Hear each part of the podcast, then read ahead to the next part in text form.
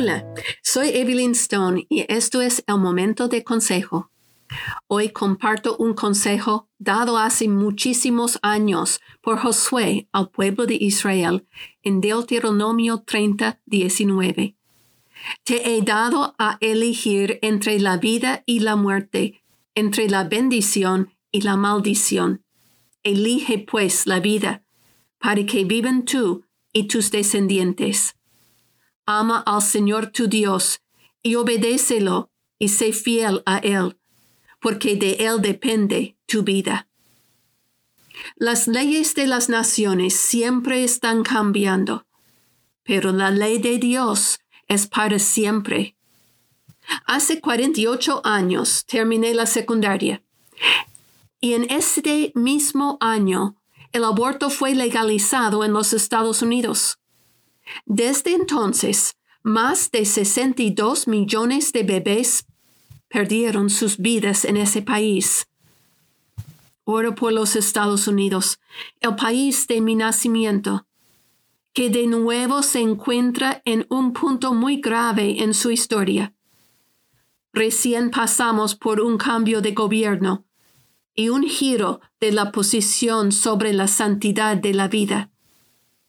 El presidente Trump, en la proclamación que hizo el último día de su poder, dijo, Cada vida humana es un regalo para el mundo, ya sea nacido o no nacido, joven o viejo, sano o enfermo. Toda persona está hecha a la santa imagen de Dios.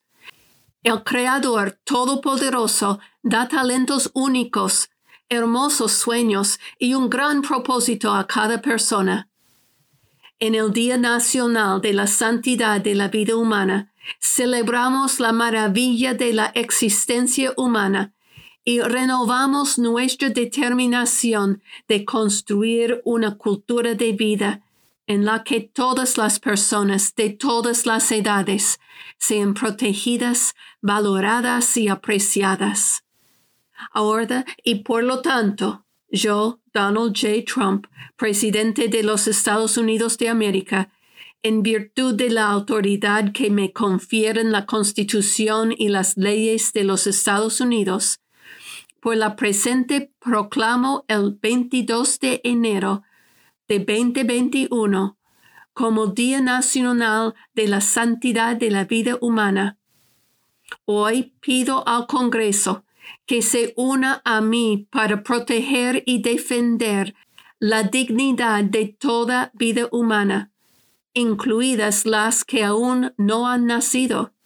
Hago un llamado al pueblo estadounidense para que continúe cuidando a las mujeres enfrentando embarazos inesperados y apoye la adopción y el cuidado de niños de una manera más significativa, para que cada niño pueda tener un hogar lleno de amor. Y finalmente, pido a todos los ciudadanos de esta gran nación que escuchen el sonido del silencio causado por una generación perdida. Y luego alcen la voz por todos los afectados por el aborto, tanto visibles como invisibles.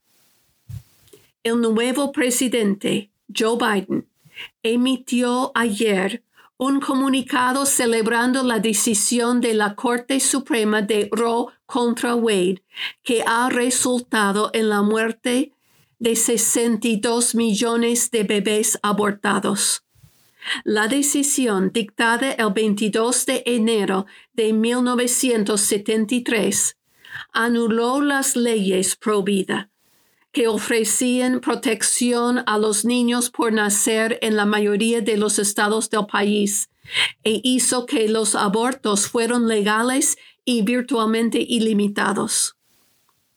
Biden dijo ayer en el comunicado, y cito, Hoy se cumple el 48 aniversario del fallo histórico de la Corte Suprema de los Estados Unidos en Roe contra Wade en los últimos cuatro años, la salud reproductiva, incluido el derecho a elegir, ha sido objeto de ataques implacables y extremos. estamos profundamente comprometidos a asegurarnos de que todos tengan acceso a la atención, incluida la atención de salud reproductiva. La administración Biden-Harris se compromete a codificar Roe contra Wade y nombrar jueces que respeten precedentes fundamentales como Roe. Este compromiso se extiende a nuestro trabajo fundamental sobre los resultados de salud en todo el mundo. Cierre de la cita. La celebración del aborto por parte de Biden no es sorprendente dado que ha prometido gobernar como el presidente más pro-abortista de la historia, y sus comentarios sobre la codificación de Roe lo demuestran. Deuteronomio 30, 15. Dice hoy, te doy a elegir entre la vida y la muerte, entre el bien y el mal Hoy te ordeno que ames al Señor tu Dios, que andes en sus caminos y que cumplas sus mandamientos, preceptos y leyes. Así vivirás y te multiplicarás, y el Señor tu Dios te bendecirá. Y versículo 2. Cuando tú y tus hijos se vuelven al Señor tu Dios, y le obedezcan con todo el corazón y con toda el alma, tal como hoy te lo ordeno, entonces el Señor tu Dios restaurará tu buena fortuna y se compadecerá de ti.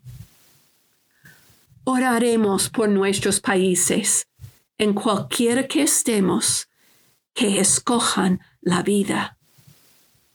Esto ha sido el momento de consejo. Soy Evelyn Stone, aplicando la Biblia a la vida personal y también nacional. El Centro Prenatal Vida Nueva ofrece un nuevo curso, La Verdad del Aborto. Empieza el 19 de febrero. Para más información, busca la página de Facebook de Publicaciones Vida Nueva.